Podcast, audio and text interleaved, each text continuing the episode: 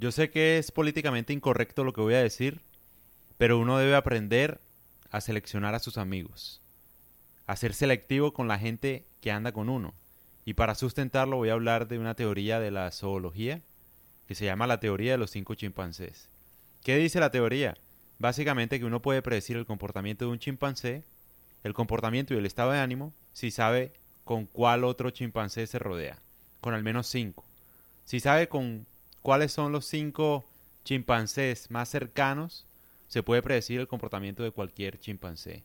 Yo no sé si ustedes sabían, pero tenemos una proximidad del 98% con los chimpancés y del 97% con los gorilas.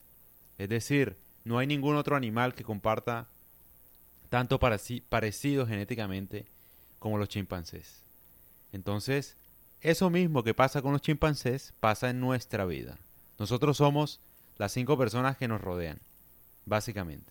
Y por eso uno debe ser selectivo con las personas con las que uno pasa el tiempo. Aparte, obviamente yo podría decir un argumento filosófico y es, es decir, que a poco tiempo, yo por qué pasaría el tiempo con alguien que no, no aporta nada a mi vida. Y no estoy hablando de interés, estoy hablando de que por lo menos no me cause problemas. Y la mayoría de nuestros amigos nos causan problemas, al menos si no los elegimos. Yo sé que uno no debe elegir los amigos, pero tampoco los debe dejar al azar tampoco. Precisamente, o sea, esa es la idea, que uno tenga estándares. Porque uno termina convirtiéndose en esas personas. Entonces, a lo que voy es, una amistad, obviamente, uno no puede elegir de quién ser amigo, o sea, no es como que cuando éramos pequeños, hola, mira, ¿quieres ser mi amigo? No. Eso fluye naturalmente. Pero para que fluya correctamente, uno debe estar en un entorno ideal también. Es decir, buscar personas que no te causen problemas y buscar como personas que tú admiras. Si tú te haces amigo de alguien que tú admiras, va a ser mucho más fácil que tarde o temprano te termines convirtiendo en esa persona que admiras. Eso es un argumento que doy yo.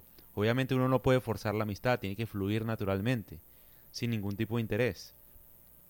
Pero teniendo en cuenta que uno se termina convirtiendo más o menos en las personas con las que uno más se la pasa, pues yo diría que uno debería ser un poco más selectivo y no dejarlo tan al azar.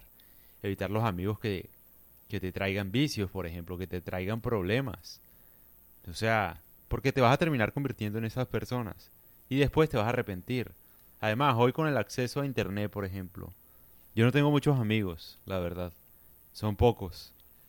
Pero, irónicamente, o sea, estoy rodeado con las personas que más me la paso. Estoy rodeado de gente que no o sea, no tiene relación conmigo, pero los leo todos los días, estoy con ellos literalmente. Y es gente de Japón, de Australia y de Estados Unidos. O sea, gente totalmente aparte de mi entorno, de mi vida. O sea, y me estoy terminando, o sea, me estoy convirtiendo en esas personas. Irónicamente, tanto en filosofía, como en alimentación, como en ejercicio, como inversión, como en conocimiento, en muchas cosas, o sea, uno no se da cuenta, pero pero así funciona. Y yo creo que ustedes deberían saberlo. Ustedes por lo general son amigos de gente que se parece a ustedes. Y tal vez no es que ustedes se parezcan a ellos, ¿me entienden? Tal vez terminaste convirtiéndote en ese grupo de amigos, pero en un principio no eras así. En un principio tal vez no querías. O te gustaban otras cosas. Uno no se da cuenta. Pero sí, uno debería ser más selectivo con la gente que lo rodea a uno.